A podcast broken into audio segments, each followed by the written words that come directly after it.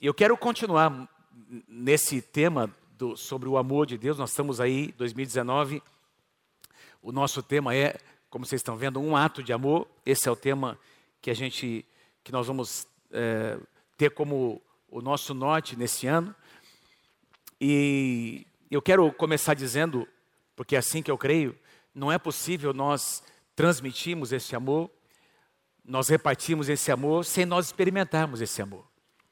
Sem, sem que você experimente o amor de Deus, o amor de Deus é algo difícil de ser explicado. Eu vou tentar compartilhar um pouquinho aqui do que a palavra de Deus de maneira muito simples. Eu quero ser muito simples nessa manhã. É, eu quero, aliás, pedir para você que, tem, que trouxe a sua Bíblia, se você puder abrir comigo em Romanos capítulo 8. Romanos capítulo 8. Quero reconhecer aqui a presença do Emerson e da Flávia, pastores lá em Florianópolis, da Ina Florianópolis. Que bom ter vocês aqui entre nós, estou vendo vocês aí, não é? Muito bom ter vocês aqui, Emerson. E em Romanos capítulo 8, nesses dias, Deus, a gente estava de férias, Deus colocou no meu coração esse, essa passagem bíblica, Romanos capítulo 8, uma passagem talvez uma das mais conhecidas e das Escrituras. O livro de Romanos é um livro tremendo. É, muitos teólogos, muita gente que interpreta a Bíblia diz que Romanos é o livro, talvez o mais importante das Escrituras.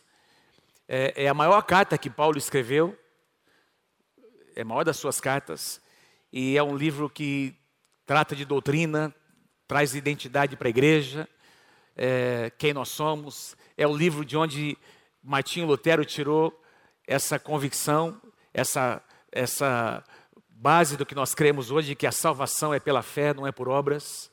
Então, tudo isso a gente encontra no livro de Romanos. É um livro tremendo que Paulo escreveu para uma igreja que estava ali nascendo em Roma.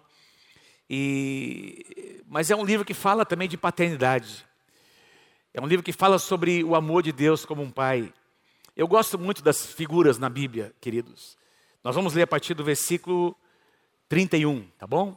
O tema da mensagem dessa noite, dessa manhã, aliás, é esse que vocês vão ver aqui agora. Um, dois, três. Nada pode nos separar do amor de Deus. Quem pode dizer amém? Vamos repetir junto? Vamos lá. Nada pode nos separar do amor de Deus. E nós vamos encontrar isso aqui, no, no, aqui na Paulo falando sobre essa realidade.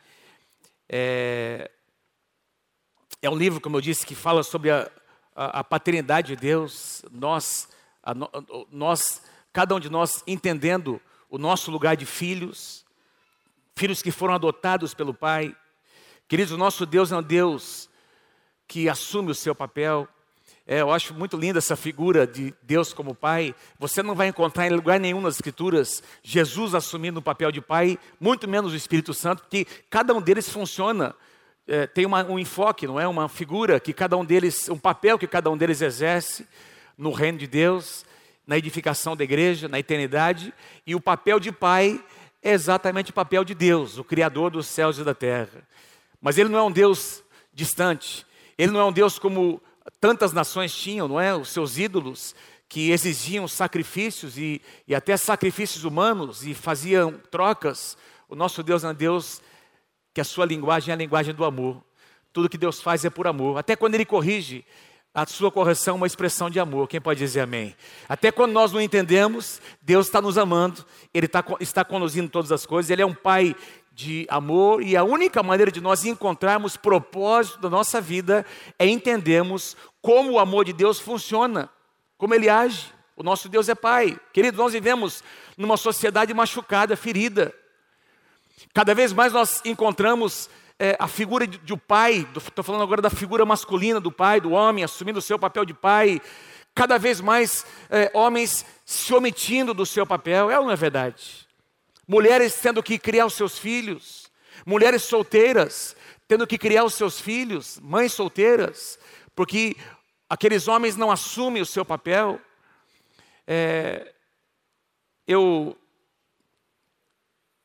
Sabe, é uma coisa que a gente trabalha muito no aconselhamento, e eu não estou aqui para. Quero que vocês me entendam. Nós respeitamos a individualidade de cada um, as decisões uh, que cada um toma para a sua própria vida, mas eu preciso dizer algo a vocês. Quando a gente, é, pela experiência que nós temos no aconselhamento, quando você aconselha uma pessoa que tem problema na sua identidade, como homem ou como mulher, e essa pessoa começa a se envolver com a homossexualidade, via de regra, eu não estou sendo assim taxativo em 100%, mas via de regra, em, em, em mais de 90% das vezes, sem medo de errar, é porque faltou pai nessa pessoa, nessa vida, no contexto familiar. É, de alguma forma faltou a figura masculina, está até provado, os cientistas, os estudiosos, os psicólogos, tem muitos livros que já desenvolvem essa tese é, com estudos científicos de que quem traz a identidade para a criança, seja menino ou menina, é o pai. O pai tem esse papel. Amém, gente? A figura do pai, a figura masculina. Eu, hoje de manhã, levantei bem cedo, umas cinco e meia da manhã, estava orando, e para terminar, orando pela palavra. Eu gosto de levantar mais cedo no domingo para rever os pontos, enfim. E eu estava curioso para saber quem tinha ganho a luta ontem, né? Não sei quantos aqui ficaram acordados para assistir a luta. Algum, alguns de vocês ficaram. E alguns com certeza não vieram no culto porque ficaram até tarde, né? E estão me assistindo pela internet. Você devia estar aqui, meu irmão. Em nome de Jesus, né? Mas tudo bem. E eu estava lá curioso para ver quem tinha ganho, principalmente a luta das mulheres. E eu entrei lá para vir lá no, no, no, no, no, ah, no jornal, no fim, nas, nas manchetes, né, que uh, essa lutadora brasileira, aliás, eram duas brasileiras, né? E ela venceu. Entrei no YouTube para ver, uh, em menos, no primeiro round, né, em alguns cinquenta e tantos segundos, ela, ela golpeou a, a, aquela outra campeã e ela venceu essa luta. Eu estava até emocionado. E depois, eu não sei quantos de vocês acompanharam, quem viu, teve o depoimento dela. E ela começou a agradecer as pessoas. E uma das pessoas que ela agradeceu foi a namorada dela. Foi a namorada dela.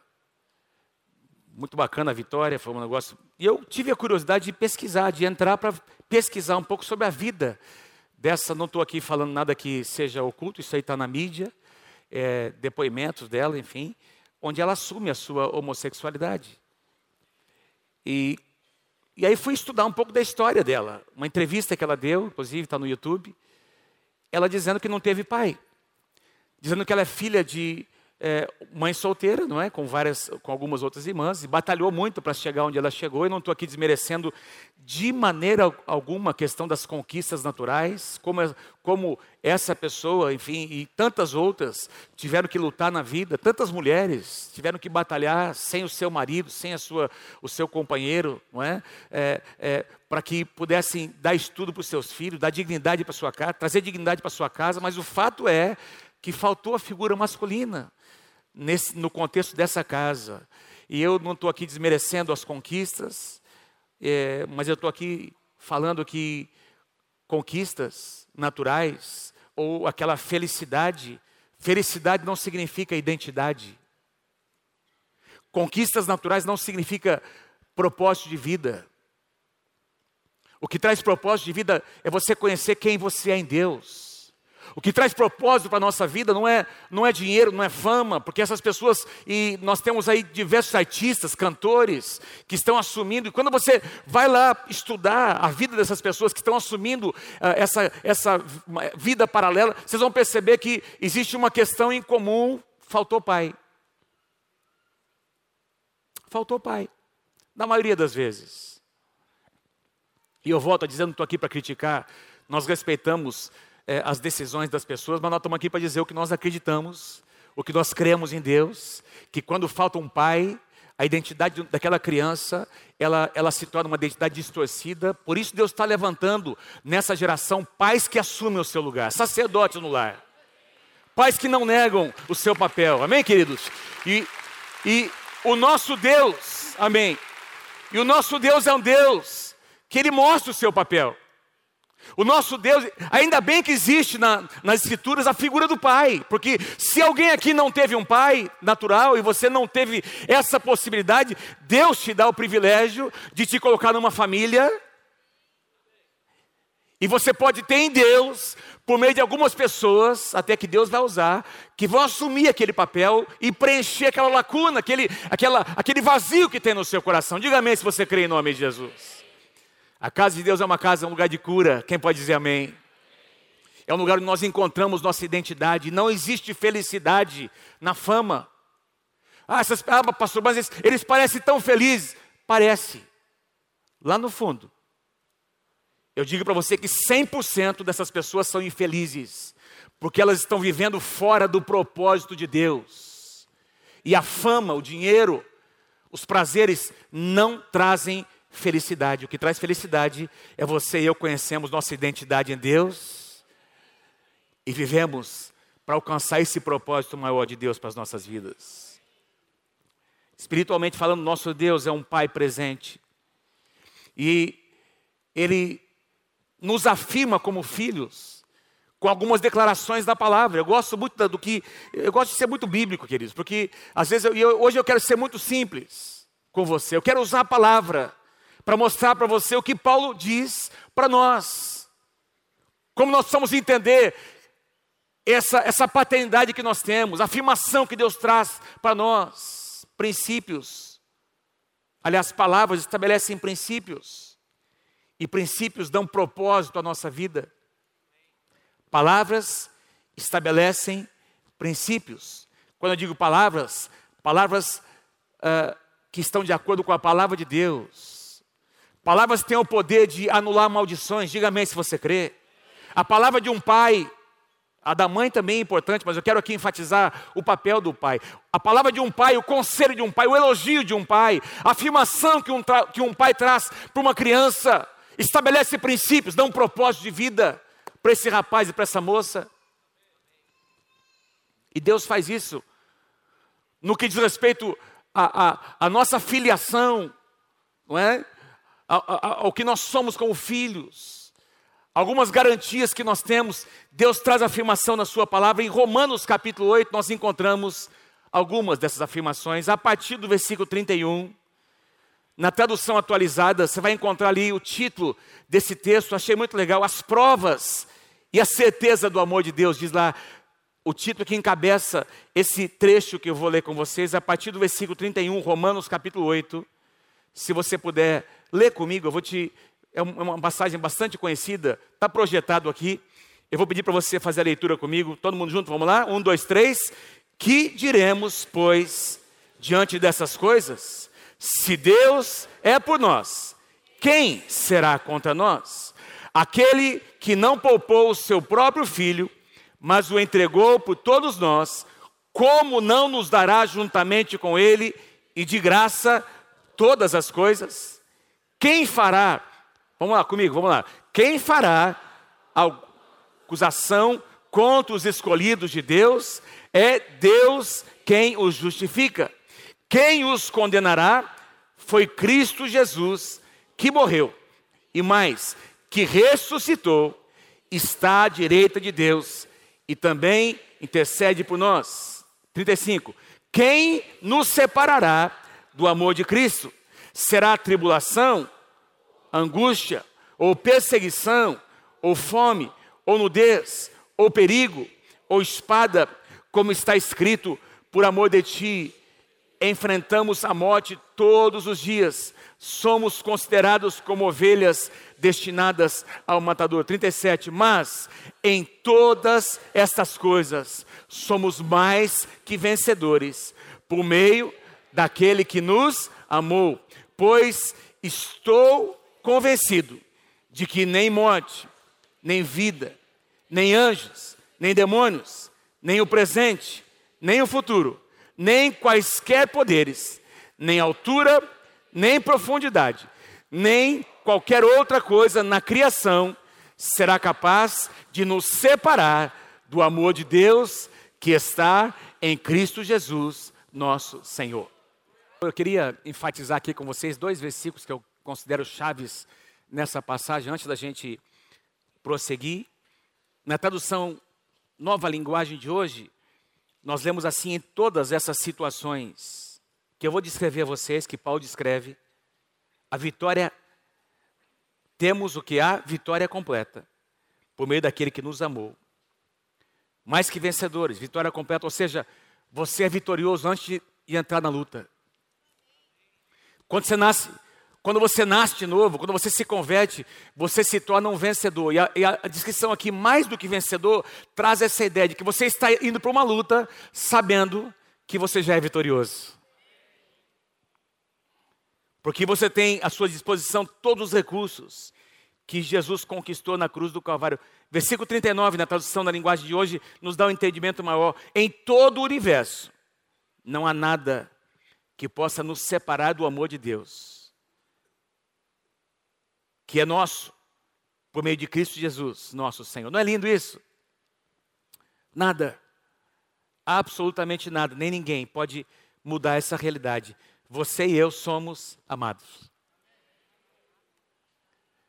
Vou repetir: nada, nem ninguém nesse mundo pode mudar essa realidade, essa verdade absoluta. Eu e você somos amados e ponto final. Somos amados. Somos amados. O nosso Deus é um Deus que não nos abandona. Ele traz afirmação. E eu, eu queria uh, assim estudar com vocês, compartilhar com vocês, porque nós essa, essa, nessa passagem nós encontramos quatro perguntas. Paulo vai ministrando ao coração dessa comunidade em Roma, utilizando ali, fazendo uso de quatro perguntas que refletem o amor de Deus sobre nós. A primeira delas, se Deus é por nós, quem será contra nós? Se Deus é por nós, quem será contra nós? 32, aquele que não poupou o seu próprio filho, mas o entregou por todos nós. Preste atenção nessa declaração. Como não nos dará juntamente com ele em 2019 e de graça todas as coisas? Aquele que demonstrou tão grande amor ao ponto de entregar o que ele tinha de melhor para mim, por mim e por você. Queridos, não nos dará livramento, sim. 2019 será um ano de muitas realizações, muitas conquistas. Livramento do Senhor vai chegar, porque se Deus é por nós, quem será contra nós? Quem será contra nós? O apóstolo João, na sua primeira carta, Aliás, é, primeira carta no capítulo 4, versículo 4, eu não coloquei aqui, ele diz assim: maior é aquele que está em vós do que aquele que está no mundo. Quero que você diga para alguém pertinho de você: maior é aquele que está com você. Aí, com você, maior. Ele é maior do que qualquer obstáculo, qualquer inimigo. Eu, uma das passagens que eu mais amo no Antigo Testamento, nesse aspecto de livramento, de nós enxergarmos o livramento de Deus, acontece Aconteceu nos tempos de, do profeta Eliseu, não tenho tempo aqui, não é sobre isso que eu vou falar, mas uh, um momento muito importante na vida, no ministério de Eliseu, porque a Síria estava guerreando contra Israel. E a Bíblia diz que a Síria queria vir para destruir Israel, e a Síria, os generais da Síria, do exército da Síria, eles se reuniam para estabelecer algumas estratégias para sair a guerra contra o povo de Israel. Quem é que sabe que Satanás, tem as suas estratégias? Então diz que os generais do inimigo, eles se reuniam, estabeleciam algumas estratégias para guerrear contra Israel, para derrotá-los, tentando encontrar o seu ponto forte. Mas enquanto, queridos, eles, eles estavam ali articulando, desenhando, projetando essa batalha, Deus revelava lá no quartinho, lembra aquele quarto daquela, que aquela mulher ofereceu para Eliseu? O quarto superior. Tinha ali uma escrivaninha, uma cama, tinha uma cadeira, um lugar onde, onde Eliseu recebia não é, a palavra do Senhor. Naquele lugar, naquele ambiente, Deus revelava para Eliseu as estratégias do inimigo. E o, o profeta compartilhava com o rei de Israel. E quando o rei de Israel saía para batalhar contra a Síria, eles venciam o exército da Síria porque eles já sabiam a estratégia do inimigo. Isso aconteceu algumas vezes, até que o rei da Síria diz: Mas o que é está acontecendo? E alguém disse para ele: Ó, não adianta a gente conversar aqui, porque tem um cara lá, tem um profeta, lá naquela terra tem um profeta do Senhor. Ainda bem que Deus tem profetas, Deus está levantando profetas na, aqui no Brasil, na nação brasileira. Quem pode dizer amém por isso? Enquanto a gente faz aqui, estabelece estratégias, Deus revela para o profeta. Deus revela as nossas, os nossos planos. E aí o, o, o rei da Síria diz: onde é que está é tá esse cara? Onde é que está esse profeta? E eles descobrem que, que o profeta está na cidade de Dotã, uma cidade chamada Dotã. Está ali com o seu moço. Diz que tinha uma colina, algumas, uma muralha. E o exército da Síria vem e rodeia a cidade. Toda a cidade, o grande exército. Eles queriam acabar com a vida de Eliseu. Diz que naquele dia de manhã, o moço Geazi acorda de manhãzinha, quando ele abre a porta, ele vê que ao redor de toda a cidade, porque a cidade ficava numa colina, e eles conseguiam enxergar o que estava lá embaixo. E, eles, e, e Geazi percebe que tem o exército inimigo rodeando toda aquela cidade. Ele vai acordar o profeta. Ele vai acordar o profeta. O profeta vem, sai ali fora onde está Geazi, e Acontece isso que eu vou ler para vocês, eu não coloquei aqui, mas presta atenção. 2 Reis, capítulo 6, versículos 16 e 17. 2 Reis, capítulo 6, versículos 16 e 17. O profeta respondeu: Não temas, Geazi, porque mais são os que estão conosco do que aqueles que estão com os nossos inimigos. Orou Eliseu e disse: Senhor, eu peço que abras os olhos de Geazi para que ele consiga enxergar. E o Senhor abriu os seus olhos, os olhos do moço, e ele viu que o monte estava cheio de carros e cavalos de fogo em redor do profeta Eliseu. Abra os olhos dele para que ele consiga enxergar. Sabe que quando nós estamos, muitas vezes nós estamos tão envolvidos nas nossas batalhas, que nós não conseguimos enxergar que o livramento de Deus já está ali. Mas se Deus é por nós, quem será contra nós? Se Deus é por nós, quem será contra nós? Parece, não é isso que nós temos cantado? Parece que estou cercado, não é? Nós, nós temos cantado isso, não é? Como, é? como é que a gente canta mesmo? Parece que estou cercado, mas eu estou guardado por ti. Parece que o inimigo é muito grande, mas aqui dentro eu sei que o meu Deus é maior. Louvado seja o nome do Senhor. Que o Senhor abra os nossos olhos. Que em 2019 eu profetizo sobre a tua vida em nome de Jesus, olhos abertos. Senhor, abre os olhos. Abra os nossos olhos como igreja, Senhor, para que nós possamos ver e enxergar com os nossos olhos espirituais que a tua provisão já está aí, Senhor. Quem crê, diga amém em nome de Jesus. A segunda pergunta que Paulo faz, Romanos 8: quem fará alguma acusação contra os escolhidos de Deus? É Deus quem os justifica. Quem fará alguma acusação? A ideia aqui é de uma dívida impagável. Quando você vê na Bíblia, quando você lê sobre justificação, a ideia é que nós fomos justificados, a justiça de Deus foi satisfeita em Jesus na cruz do Calvário. O pecado que estava sobre nós que atraía a justiça de um Deus santo, que não pode conviver com o pecado. Toda essa justiça foi satisfeita em Jesus na cruz do Calvário. Por isso nós, em Jesus, nos tornamos justificados. É mais ou menos assim, você tinha uma dívida que você fez, usou o cartão de crédito, pagou só o mínimo. Você pagou só o mínimo. Ah, eu vou depois eu consigo. Aí depois eu consigo, eu dou um jeito. E o negócio foi rolando. No mês seguinte, você usou mais ainda o cartão de crédito. E acumulou mais, aí continuou pagando só o. E a coisa foi, foi, foi. Não levanta a mão, você já passou por isso. E se tornou uma situação, uma dívida impagável. O gerente chama lá no banco para você negociar. Quando você chega, você diz: oh, não tenho. Se eu vender minha casa, se eu vender meu carro, se eu vender tudo que eu tenho, eu não consigo pagar essa dívida. Aí o cara diz, então eu vou ter que processar você, a gente vai ter que entrar, o teu nome vai ficar sujo, você não vai mais ter crédito. Você volta para casa triste. Mas um dia você recebe um telefonema. O gerente chama de volta para dizer que alguém foi lá e pagou sua dívida. Alguém foi no banco. Alguém foi no banco e aquela, aquelas notas promissórias que havia, aquela dívida que você tinha, que você não, jamais conseguiria pagar, o gerente te informa: você está livre. A partir de hoje você não deve mais nada. É mais ou menos isso que aconteceu na cruz do Calvário. A minha dívida e a sua dívida eram impagáveis. Alguém foi lá e quitou a dívida. alguém quitou a dívida.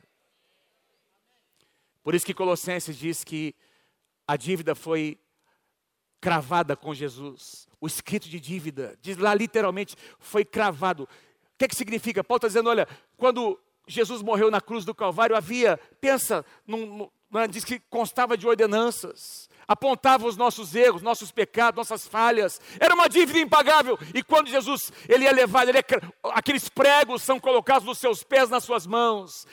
Jesus segurava essa dívida, de repente, essa, é, é, é, esse contrato que era contra nós, ele foi manchado de sangue, borrado de sangue. E quando Satanás olha para aquele contrato, ele não enxerga mais nada, não tem mais dívida, tem só o sangue de Jesus. Ele só consegue enxergar o sangue de Jesus. A dívida foi paga.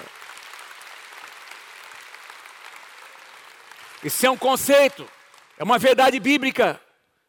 E aí Paulo continua, ele lança a terceira pergunta: quem, nos, quem os condenará? E aqui a ideia de condenar traz um sentido não, não conceitual de justificação, não é? é o que Jesus fez na cruz, mas traz um conceito de vitória no dia a dia, porque Paulo mostra isso, foi Cristo Jesus quem morreu e mais, que ressuscitou, está à direita de Deus e também faz o que? Intercede por nós. Interessante, que Paulo coloca no presente. Ele diz: morreu, ressuscitou, e não diz intercedeu, diz intercede. Ele morreu, depois de três dias ressuscitou, e hoje intercede. Depois de dois mil anos, ele continua intercedendo. Por que Jesus intercede? Porque eu e você temos lutas diárias. Porque eu e você, apesar de termos sido justificados, podemos ofender o coração de Deus com os nossos pecados, com as nossas escolhas, com os nossos maus hábitos, com os nossos pecados ocultos. Vocês estão comigo aí?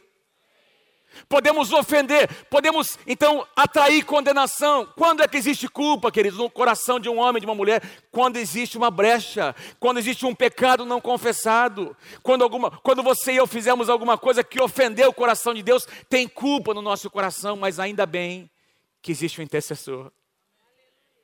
A boa notícia é que existe um advogado. O apóstolo João fala sobre isso, o apóstolo do amor, em 1 João, também não coloquei aqui, apenas ouça. 1 João capítulo 2, versículo 1. 1 João capítulo 2, versículo 1, da tradução NVI. Meus filhinhos, escrevo-lhes essas coisas, para que vocês não pequem. Fala para quem está pertinho de você. Meu irmão, minha irmã, você pode viver em vitória. Olha, você pode, diga lá, você pode vencer, você não é para falar, você não precisa viver pecando. Sim ou não? Quem crê, diga amém. Você não precisa viver pecando. Nós não precisamos. Mas ele continua: se porém alguém pecar por acidente, temos um intercessor. A tradução NVI diz intercessor, a tradução atualizada diz advogado com letra maiúscula. Temos um advogado. Temos um intercedor, intercessor junto ao Pai, à direita de Deus. Jesus, o justo, intercede por nós. E esse advogado é bom. Esse é bom. Quando, quando eu e você pecamos, e eventualmente por acidente isso vai acontecer, nós temos um advogado. Nós podemos entrar no escritório desse advogado, colocar as nossas demandas. Ele vai lá no tribunal ele vai apresentar a nossa causa. O diabo não tem o direito de acusar você quando você procura o advogado, quando você vai em busca do intercessor. Nós temos um intercessor que intercede por nós todos os dias. E sabe que a culpa é uma, é uma das armas que Satanás usa para derrotar muitos crentes. Não é para trazer o espírito de derrota. Porque eventualmente a gente falha, a gente diz o que não, não gostaria de dizer, não poderia dizer. Mas em Deus existe um caminho de volta, sempre existe um caminho de volta. Em Deus, porque o nosso Deus é um Deus de amor, sempre existe a possibilidade de começar de novo. Louvado seja o nome do Senhor. Podia falar muito sobre isso. Quero só citar uma passagem, Apocalipse capítulo 12, não, também não coloquei aqui. Diz que nos últimos dias, Satanás será solto. E nós vivemos essa época profética, diz que o acusador foi liberado, aquele que acusa os crentes de dia e de noite, diz que ele foi solto para acusar, para semear situações em que as pessoas que amam o Senhor cairiam no seu pecado, para acusá-los, porque é isso que o diabo faz, ele prepara uma situação, ele apresenta um projeto falso para você, e quando você cai, mas no segundo seguinte ele está ali para te condenar. Está vendo como você é um fracassado? Você não é de nada. Você é um crentinho sem vergonha. Você é um crentinho safado. E é isso que ele faz, ele quer, ele acusa, ele, ele, quer nos, ele, ele, quer nos, ele quer roubar, matar, destruir os projetos de Deus na nossa vida, mas ele conclui dizendo lá em Apocalipse 12: Eles, pois, os crentes, o venceram. Em primeiro lugar, pelo sangue do Cordeiro. Em segundo lugar, pela palavra do testemunho que deram. Eles, porque eles não amaram as suas vidas até a morte. Eles, pois, venceram o acusador, nenhuma acusação. Aliás, Romanos capítulo 8 começa dizendo: agora já nenhuma condenação há para aqueles que estão em Cristo Jesus. E a nossa vitória acontece por causa do sangue de Jesus e por causa do nosso testemunho, do que Deus tem feito em nós. Existe um caminho de volta, quem pode dizer amém? Em quarto e último lugar, vamos tentar Amém, isso mesmo, querido. Amém. A quarta pergunta que Paulo faz: quem nos separará do amor de Deus? Queridos, vocês percebem como a palavra de Deus é rica? Não é tremenda a palavra de Deus? Quem nos separará do amor de Deus? E aqui eu encontrei 16 situações que Paulo relaciona. Talvez você leu isso muitas vezes sem se dar conta eu tive a curiosidade de, de contar, sou engenheiro mecânico também, né? Fui contando um, dois, três, dezesseis. 16 situações. Quem sabe você enfrentou algumas ou muitas delas em 2018 e vai enfrentar algumas delas em 2019. Que é isso? Você está profetizando, pastor? Coisa ruim? Não. Estou dizendo que a vida reserva para cada um de nós situações que nós não esperamos. A vida reserva adversidades. Nós temos situações para vencer, porque a Bíblia diz que o mundo jaz no maligno e o, que, o mundo que nós temos aí é resultado do pecado do homem. Amém, queridos? Então nós vamos ter situações sim para vencer, mas nada disso vai separar você do amor de Deus. Ele continua sendo seu pai. Põe para mim o próximo slide. Ele relaciona essas 16 situações. Eu queria conversar rapidamente e passar, pelo menos para algumas delas, algumas, alguns versículos bíblicos. Eu não tenho tempo aqui para vocês abrirem, vou apenas citar rapidamente. Tribulação aqui. Alguém aqui passou tribulação em 2018? É.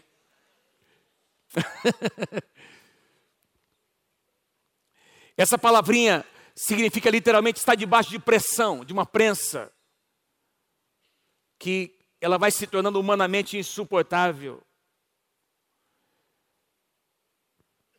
Mas louvado seja o nome do Senhor, porque em Deus tem paz, mesmo no meio da tribulação. Isaías 26, 3 diz: Tu, Senhor, conservarás em perfeita paz aquele cujo propósito é firme, porque ele confia em ti. Quem aqui confia no Senhor? Levanta sua mão. Quem pode dar um aplauso? Quem confia aqui no Senhor? Dê um aplauso bem forte a Ele. Amém. Diga: Eu confio em Ti, Senhor. Eu confio na Tua provisão.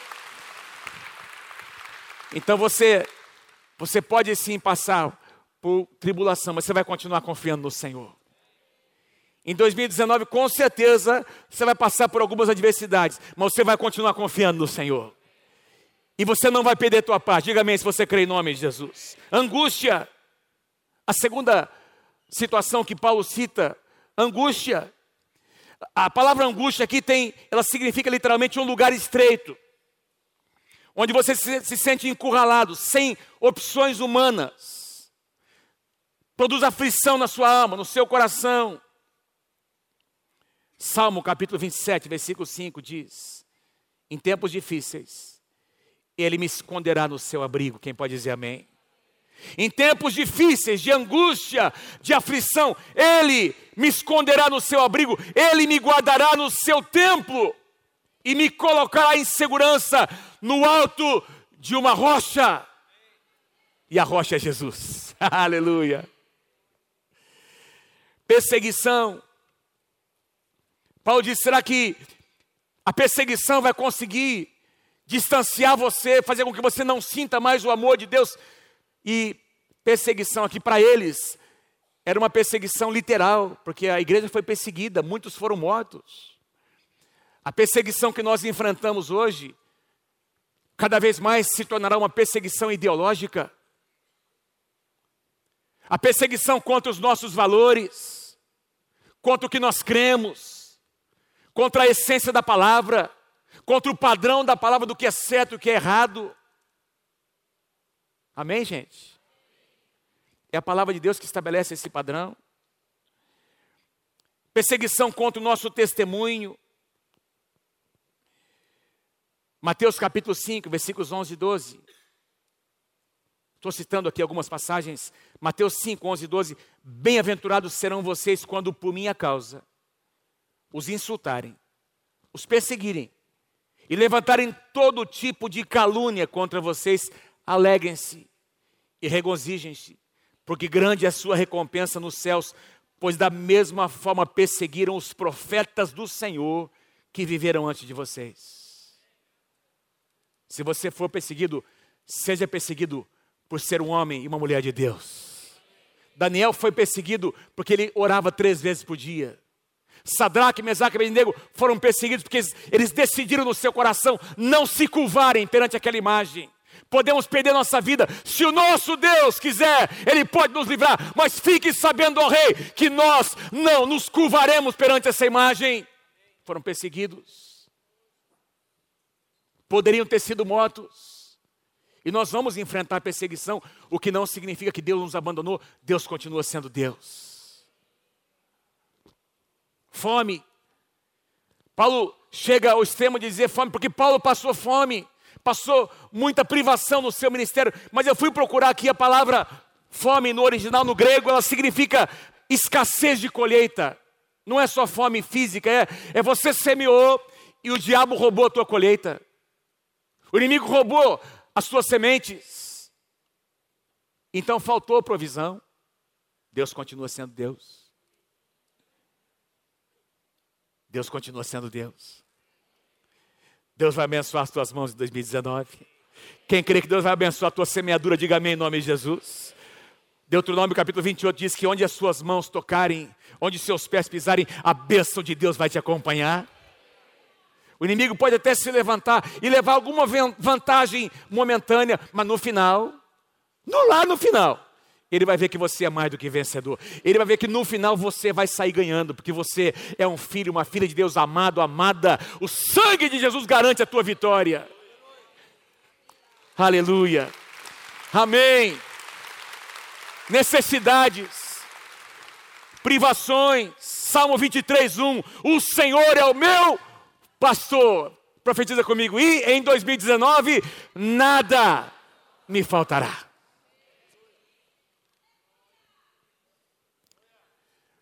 Davi declara no outro salmo: Fui moço e agora já sou velho, mas eu, em toda a minha vida, jamais vi o justo desamparado, nem a sua descendência a mendigar o pão. No final, Deus vai te abençoar. A provisão vai chegar. Diga amém se você crê.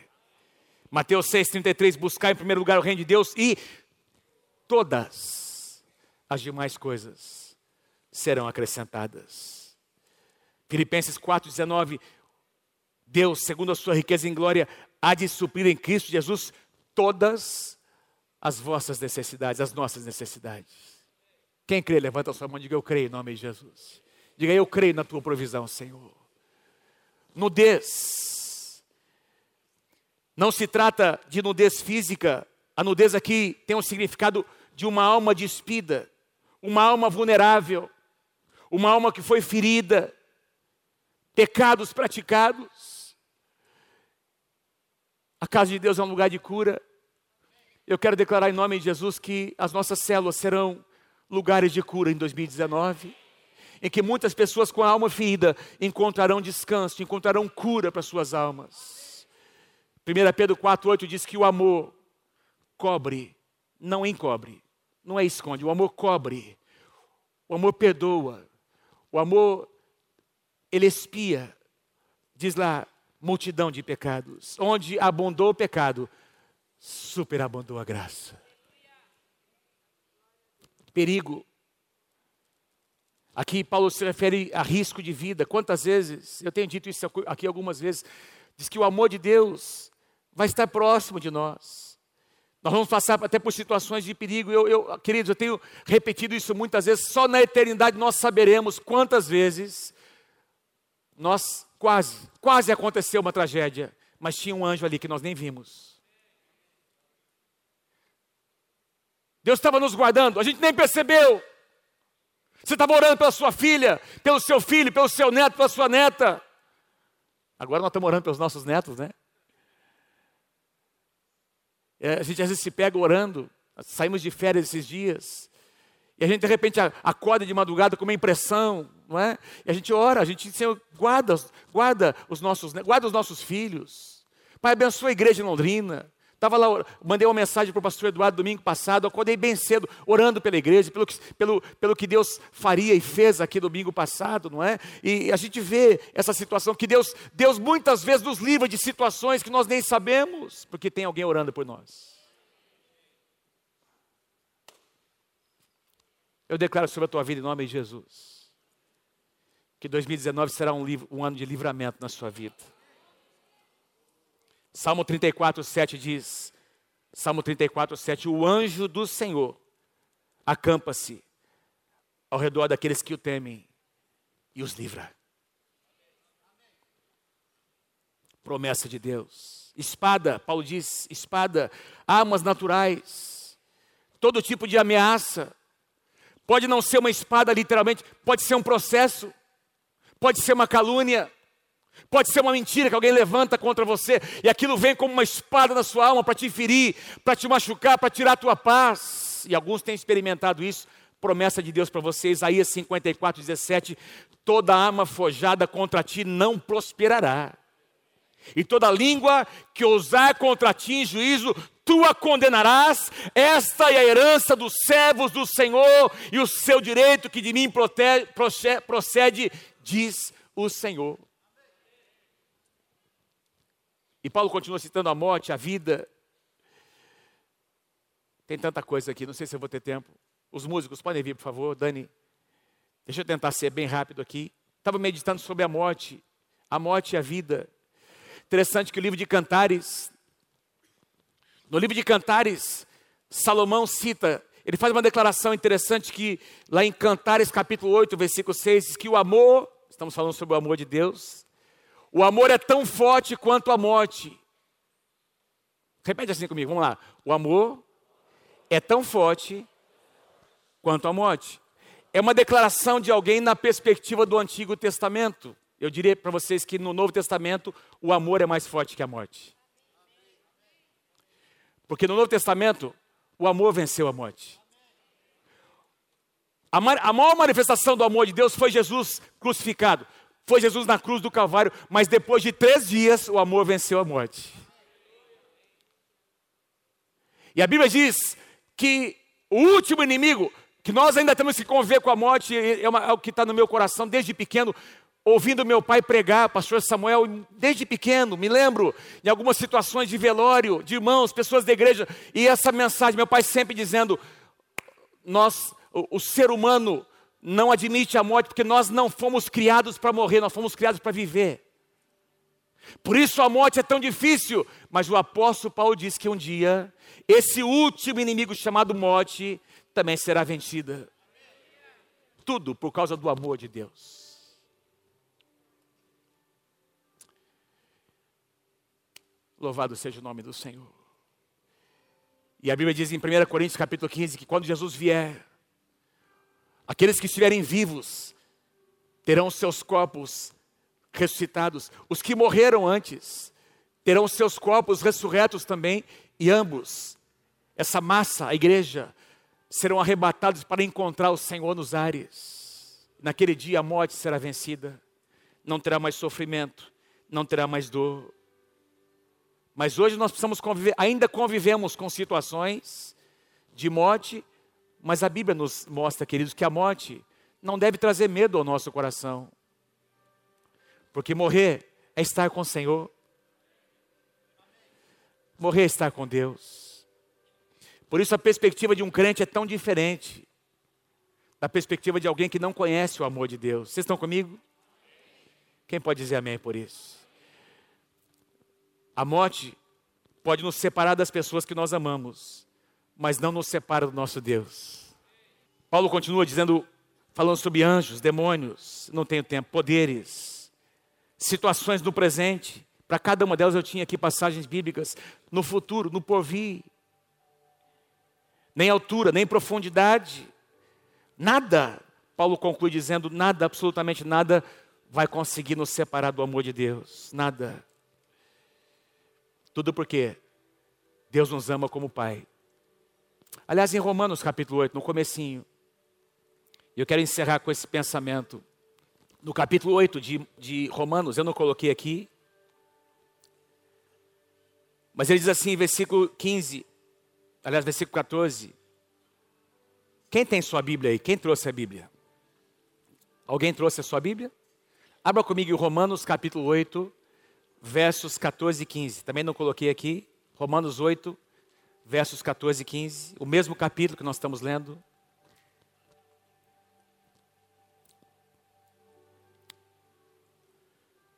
Eu vou ler aqui na NVI. Se vocês conseguirem localizar aí Romanos capítulo 8, versos 14 e 15, diga assim: Jesus me ama. Aliás, diga: o Pai me ama e ama você também. Fala para quem está pertinho de você, ama você também. Que amor é esse? Amém? Romanos 8, 14 e 15. Porque todos os que são guiados pelo Espírito de Deus são filhos de Deus. Pois vocês não receberam um espírito que os escravize para novamente temerem, mas receberam o espírito que os adota como filhos, por meio do qual nós podemos clamar Abba Pai ou Papaizinho. Pastor Larry, não sei quantos de vocês se lembram, Pastor Larry Titus, acho que há dois anos atrás esteve aqui. Ele contou algo interessante, uma história, não sei se é verídica, de, de uma família que adotou, tinha um filho e adotou um outro filho. Esses meninos cresceram e o filho gerado sempre dizia para o irmão: mas você foi adotado. Eu sou melhor que você.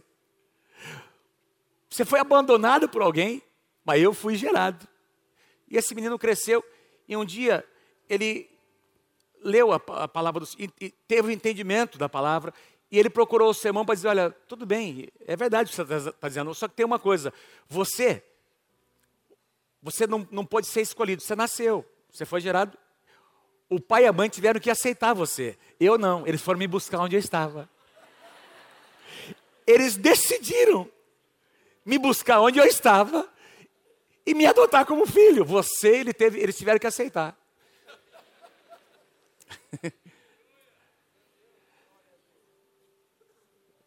Entendo, entendo o que Deus está falando para você nessa manhã. O que é que significa ter sido adotado? Jesus é o nosso irmão mais velho. A Bíblia diz que ele é o primogênito entre muitos irmãos. Ele é o filho legítimo. Nós todos somos filhos adotados. E porque nós somos adotados, todos esses benefícios que eu li para você e outros que eu não consegui ler, estão à minha e à sua disposição. Eu e você não podemos agir com amor para com as pessoas se nós não entendemos que esse amor alcançou as nossas vidas um dia. Quem está comigo, diga amém. Quem pode dar um aplauso ao Senhor Jesus nessa manhã? Aleluia. Mais forte, mais forte.